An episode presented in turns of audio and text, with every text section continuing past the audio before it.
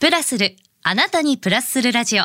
ポッドキャスト、DJ の高島舞子です。さて、今週のゲストは、先週に引き続き、女性 R&B シンガーのティナさんです。おはようございます。おはようございます今週もよろしくお願いしよろしくおます。願いします。先週はデビュー、そして海外の活動についてお話を伺いましたし、はいちょっと侍チックなね、芯の通ったティナさんのね、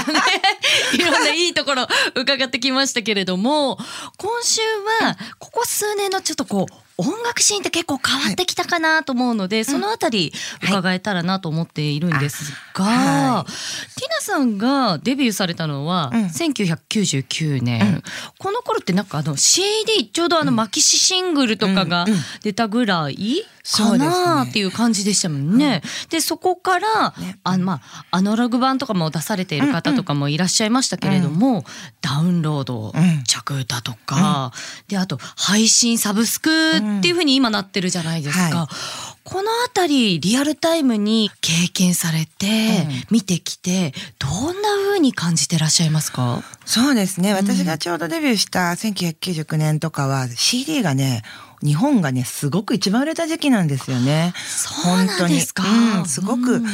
で、新曲を出すって言えば CD が基本だったんですけれども、本当2000年頃かな、なんとなくすごく早い人はね、もうこれからは CD がなくなるからみたいなことをね、言う人がちらほらいたんですよ。その頃にですか？うん早っ。早い。で、まあ、いずれはな、何かこう時代とともに移りゆくね、ものだから移り変わっていくものだからと思いつつも、あんまりピンときてなかったんですよね。うん。その CD がなくなるっていうことが。うん。ただ、だんだんこう、携帯電話で、はい。この着歌とか、あーうんそう、そういうのも、こう出始めていて、で、いよいよ、こう、本当に配信みたいに、あの、なっていく時代にもずっと曲を出してるんですけれど、まあ、今になって、ティナの過去作とかが、はいこう、サブスク配信されてない、あの、楽曲とかが、いくつかあったんですよ。はいはいはい。で、っていうのはその理由は、あの、当時のレコード会社との契約書の中に、配信に関する文言が入っていないっていうことあー配信っていうものがないですもんね、で、その当時は。だから、あの、それをもう一度買わさないといけないとか、そういうね、あ、なるほど、みたいな。あの、もちろんそのレコード会社が、あの、やってる場合もあるんですけれども、あの、そうじゃない、あの、の作品とかもあって、はい。それをね、私ね、本当去年、2年前ぐらいに、あの、ちゃんとそそこを契約化はして、はい。あの過去作がすべてうん。あのこうデジタルで聴けるようになってるんですけれど、まあ昔っていうのは結構アルバムとかこう曲順含めてね、聴いていただいての作品というか流れというか、はい。だけども今は本当に一曲単位、うんうん。あの好きな曲を聴くっていうかだから昔ほど本当にジャケット覚えなくなったしあの一応今デジタルでもジャケットあるじゃないですか。ありますけどね。ジャケッうんト覚えなくなったし、あと曲タイトル覚えなくなったんですよ。あでもそれティナさんそうかもしれないです。昔だと、あのアルバム買ったら、自分でもタイトル書いてたりとかした時期もあったじゃないですか。ね。だからなんかそういうものをこうトータルではい。作品としては、それがねだんだんだから要するにアルバムっていう概念がなくなってきたなと思いますね。あの一曲一曲のあの集合体みたいなね。うん、だからもの大体でも今 CD プレイヤーどこで買ったらいいのって いうね。確かにそうですね。うんでもやっぱり私たちの世代はこうこう歌詞カードを見ながらとか、ブックレットもふそういう含めて、はいこう物で持ってったいみたいなところもあるじゃないですかありま。したよ。あうんの写真とかも見ながら。そういうのがまちょっとまた全く変わったなと思いますね。あうーん、だからアルバムっていう概念が、うん、ちょっとなかなかなくなったりとかしてるんじゃないですか、やっぱり。あの、うん、楽曲単位っていうかね。えーじゃあティナさんあの、うん今度プロモーションの仕方も、じゃあそうすると結構変わってくるんじゃないですか？そうですね。あの、その当時はやっぱり多くの人に曲を聴いてもらうイコールメジャーレーベル、メジャーレーベルのレコード会社と契約するっていうことが、やっぱり、あの、一つの王道と言いますかね、はい、それ以外ももちろんありますよ、うん、だったんですけど今はもう本当に個人で発信できるツールがたくさんあるじゃないですか、うん、YouTube にしかり TikTok にしかり。そうです。だからあの本当に自分の作品を見てもらう発信するっていうなんかチャンスがあのたくさんありますよね。なんか私なんかはやっぱり、うんあの、リリースのたびに、あの、こうしてラジオ出させていただくとか、あの取材をね、うん、っていうのが、あの、ずっとそれで来てるので、そういうのもありつつも、ここ最近ほらコロナとかもあったじゃないですか。確かに。うん。で、その時にね、あの、私実は音楽が、音楽がこう、なんて言うんだろう、世界を変える可能性とか力はあるんですけれど、はい、いざコロナみたいな本当に人が生きるか死ぬかっていう直面にね、うん、あの、対峙した時に、なんて綺麗事だろうと思ってしまったんですよ。あの、歌が一体何の役に立つんだろう、こんな時にって。うん、で、ちょっと気持ちが沈んだ時があったんですけど、まあ、デビュー当時からのあのマネージャーさんが連絡をくれて、はい、こんな時だからこそ歌いなさいと。うん、で、あの、今そのインスタライブとか、はい、YouTube とかいろいろそういうので、今こそ歌うべきだって言われて、まあ確かにそうかなと思って、もうね、うん、あの、慣れない、慣れないことをやったんですよ。今の人たちはもう本当当たり前のようにやってますけどね。うん、もうだって、これ届いてますか？みたいなこと言いながら、それであの、ピアノとかを自分で、はい、あの、弾きながらね、ピアノなん私もう本当ピアノね好きじゃないんですよ。先週もおっしゃってましたよね。本当にピアノ好きじゃないんです。だけどそんな下手なりにピアノ弾きながらあのインスタライブみたいのをやってそうするとコメントがすごく来てまあまあなんて言うんでしょう逆にね私の方がいっぱいそういう方たちからのコメントで勇気をもらったんですけれどもまああのやっぱ音楽とかあの、やっぱり何でも、やっぱ時代とともに生きてますからね。うん、だから、あの、デジタルとか、そういうのが今主流ですけれども、はい、まあそういうのについていきながらも、やっぱりその反動でね、今アナログもまた注目されてきてるんですよ。うんうん、やっぱりあのデジタルがあるからこそのアナログというか、うん、両方。だから、例えばライブとかもそうですけどね。うん、うん。だからまあ、すごく、あの、日々勉強と、若い子からいっぱいいろんな こと教えてもらいます。いや、でもそれ本当にどのジャンルでもありますよね。やっぱりありますよね。いや、ありますって。ね、若い子も若い子でいいもの持ってますし。ね、すごい。ね、もうすごい写真だって可愛く撮っちゃうんだよ。本当そうですよ。いや、もうね、ねこういうのが漏れますよとか言って、いろんなアプリ教えてくれるんですよ。えでもティーナさんあの私気になることがあって、はい、今作のあのデジャビュー、はい、これ漫画あのカマスティーナ無双ということで展開されてるじゃないですか、はいはい、インスタグラムとかでも、うん、あの見られますし、はいありがとうございます。こ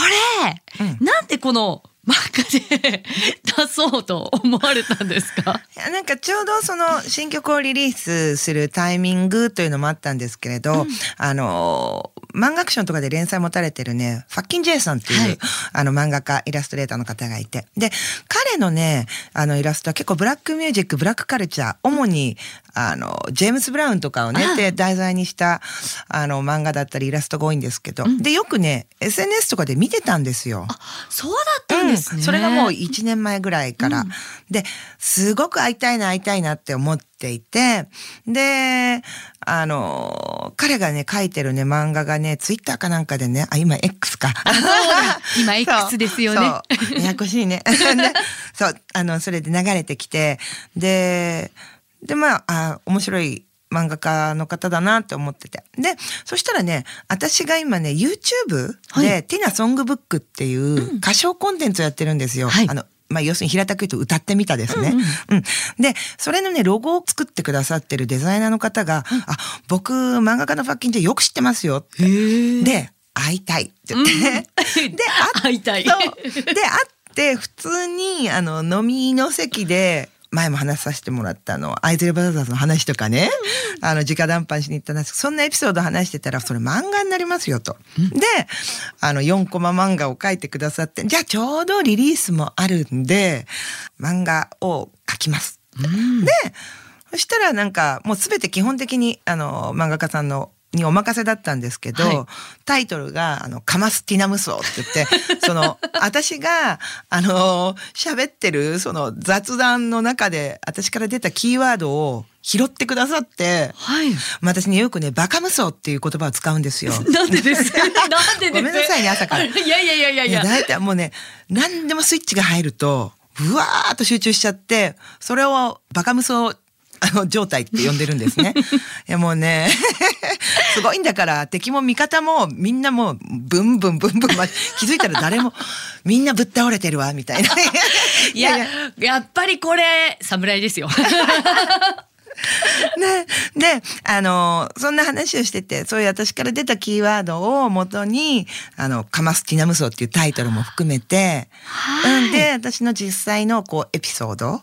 を題材に、すごくなんかコミカルに、あの、書いてくださって、うん、すごく気に入ってます。いやー、で、あの、かますから始まるんで、何が、何が起こるのかと思って。う。そのアイズレブラザーズと、はあの共演したいっていう時も、あの楽屋にご挨拶行く時にねそこの楽屋で私がアカペラで歌って、ねってもうぜひやらせてくださいみたいな こういうそういうエピソードとか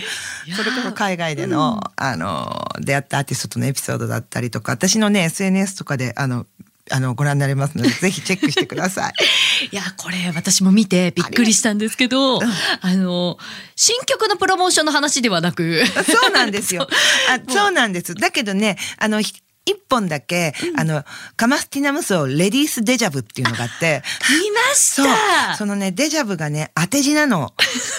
あのね泥に、そう、泥にね、邪気払いの邪に、うんあの、ブーは舞うね。あ、うんですね。そうですね。そう。で、その、それで、デジャブっていう当て字で、あの、私と、あの、フィーチャリングゲストで参加していただいた MFS ちゃんってラッパーのね、女性が、こう、暴走族みたいに扮して、なんか、タラリラララララみたいな感じですそうよね。なんですよ。それでこの楽曲の、あの、テーマだったりを漫画に、4コマの漫画に落とし込んでくださって、もうぜひチェックしてください。いやーで、これ続編とかはどうなんですか？つい先日ね、あの、はい。あの、才蔵っていう雑誌で、うんあの、漫画家のファッキン・ジェイさんとのはい。ティナのコラボの対談があったんですけど、そのために書き下ろしてはい。くださったイラストがあって、あのちょうどねそのこの漫画を描く経緯だったりお話しさせていただいてるんですけど、はいあの私との対談の前日まではこう J さんがガタガタガタって「もっと可愛く描けたでしょかますわよあんた」みたいな そういうやられそういうなんかやられるぞみたいな。そうなんです。なんかそんなことをね、なんか、J さんの心境を書いたものだったりが、あの、また SNS で出てますけれども、じ ゃはい。あそちらも合わせて、はい。セットでねご覧い。ただきたいなと思うんですけども、またちょっと音楽にお話を戻したいなと思うんですけど、本当にまあ先ほども触れましたが、音楽シーンって昔と違っていろいろと細分化されてきて、ちょっと古い言い方だとお茶の間でこう聞かれてる、い。まあメガヒットとか、みんなが知ってる大ヒットみたいなのは、なかなか分かりづらい時代に来てるのかな本当そうですね。ん今年一番流行った曲何って言ったらね、昔はね、あ、これ、これ、とか言って、あったじゃないですか。はいあの、買ってる、買ってない、好き嫌い抜きで。でもそういうのが変わってきましたよね。でも本当にねあのまあチャンスが広がったっていうことにはなるんですかね。本当です。やっぱり昔みたいに、あの、宣伝をしてくれる方が、レコード会社の方がいてとか、もちろんそういうのも今もありますけれども、やっぱりアーティスト自身が、こう、なんて言うんでしょう。自分が多くの人に届けたい、発信したいものがある場合は、自分でこう、ネットを使って、どんどん本人が活動していくみたいな時代になってると思うので、はい。うん、だからすごくチャンスも広がったし、あのー思いもしないところですごく盛り上がってる、あのーなんかね、ありますよね。がいたりとか、そういうのが私もこうはなんていうのかな発見できるというかね、なかなかやっぱ前は現場に行かないと出会えない出会いだったりがあるんですけど、はい。その SNS だったりあのインターネット上での出会いっていうのもちゃんと心の通い合ったこう出会いができるっていうのを本当ここ数年で思いましたね。あなるほど。あとじゃあそういった意味では、まあコラボとかも昔よりしやすくなってるかなって思いますし、そうですね。そのあのデジタル時代だからこそ逆にうん。ライブっていうのも大事になってくるのかなと思うんですけども、このあたりとかも伺えますか？そうですね。もうデジタルにはデジタルの良さ、本当に、昔よりも海外のアーティストとのコラボレーションだったりとか、例えば自分がやったデザインが海外であの使われるとか、はい、のありますよね、今そういう、そういうデジタルの良さっていうのもありつつも、やっぱり対面であっての、その、なんて言うんでしょう、ライブっていうのは、すごく大事にしたいですね。やっぱりその、同じ空間をこう分け合って、あの、そ、それってすごい尊い場所だと思うんですよね。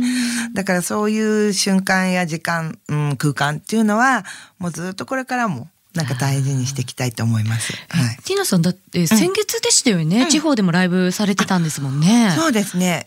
青森とか、うん、もう結構地方行ってるんですよね名古屋も行ってるあじゃあもう結構精力的に活動もされてて。そうですねもう青森はね、うん、本当に私久々だったんですけれど、はい、あのライブの楽曲の合間にこうこあの声援っていうんですか、うん、もうねその声援がバンと胸に入ってきて思わずね曲がねワンコーラス歌えなくなるぐらいなんかグッときちゃって。もう魂がこう揺さぶられてしまう瞬間、うん、なんかただのただ「ティーナー」って言われてる声だけでも、はい、なんかねそういう瞬間があって胸がぐっとなんかだからほんなんだろうそれは本当生でしか感じえない、うん、ことだなと思って、うん、直接通い合ってる瞬間ですもんね。ね。うん、ありがたいです本当に。やっぱいいですよね。でティナさんあの話変わって、はい、あの私食に関する仕事もしているので、ね、ゲストの皆さんに、食に関する質問もしてるんですが、ティナさんがここ一番ねそうやって元気を欲しいっていう時に食べる勝負飯とかも伺ってもよろしいですか？ね勝負飯、うん、私はねメキシコ料理メキシカンが大好きなんですよ。そうなんですか、うん、辛いもの好き。もう辛さって麻痺しません？あの痛覚ってか痛感とか言われるのであれ基本の語源味じゃないんですよ痛さなんですよやばい ド M じゃんあかもしれないあじゃあ、あのー、先週の話、ドンっていうふうに歌を届けてるのも、ドンってもらわないといけないですね、辛さでね。その分をね。いや、もう本当に私、あの、ナチョスが大好きで。美味しいですからね。美味しい。で、もう家でも、ちょっとこう、食べたいなと思っていつも冷蔵庫にアボカドとサワークリームは必ず入れとくとか、あと新しいなんていうのかなハバネロソースが出たら試したりとか 大好き本当に。でも何でも好きだけど基本的に、うん、でもねお野菜も取れたりでお肉もタンパクも取れますからね。非常に元気になれますもんね。いやいやいやさすが栄養素で言ってくる。そんなことないんですよ。まあね。すごい。これでテキーラとか飲んじゃったらどうなっちゃうんでしょうね。いやテキーラ飲みます？朝からいっちゃいましょうか いやもうこのまま話が尽きなくなっちゃいますけど、はい、そんなティナさんあの今年の6月16日にね、はい、あの先ほどもご紹介いただきましたニューシングル「はい、デジャビューフ,、フューチャリング MFS」がリリースされておりますけれども、これ以外の予定は SNS とかで、ね、そうですね。あのこの楽曲のね、あのミュージックビデオがあ。の YouTube で流れてるんですけど、全ね合成でね、あの、撮影の時は、あの、グリーンバックだったかどんな仕上がりになるか分かんなかったんですけれど、本当にね、あの、ソウル、を感じるような、なんて言うんだろう、ちょっと70年代のブラックカルチャーを感じるような、はい、あの、作りになってますので、うん、ぜひぜひ、あの、ミュージックビデオもチェックしていただけたらと思います。今週のゲストは、女性 R&B シンガーのティーナさんでした。ありがとうございました。ありがとうございました。